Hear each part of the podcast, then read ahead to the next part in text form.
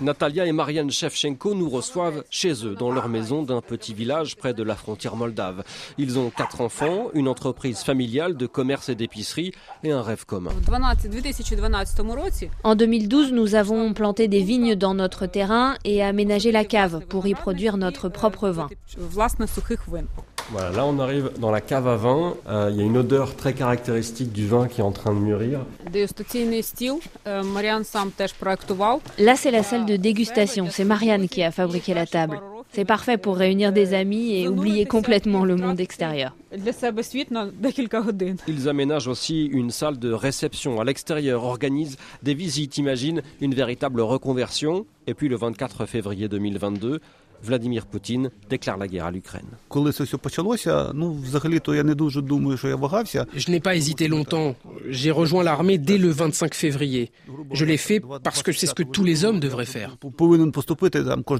Natalia se retrouve soudainement toute seule à devoir gérer les affaires du foyer. Entre les enfants, les petits-enfants, notre entreprise, les vignes, je n'y arrivais pas. J'ai fait un burn-out. Ces dernières années, le couple cherchait à obtenir le label bio pour leur petit vignoble. Quand Marianne a rejoint l'armée, il n'y avait plus personne pour prendre soin des vignes. Et c'est à ce moment-là que les champignons sont apparus sur les plants. Au début, on pensait que la guerre ne durerait pas longtemps, qu'on perdrait simplement la récolte d'une saison. Et puis le temps a passé et il a fallu se résoudre à couper les vignes.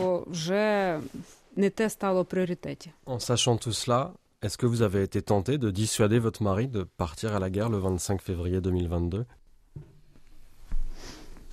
Un silence. Sur la table, les mains de Natalia se crispent.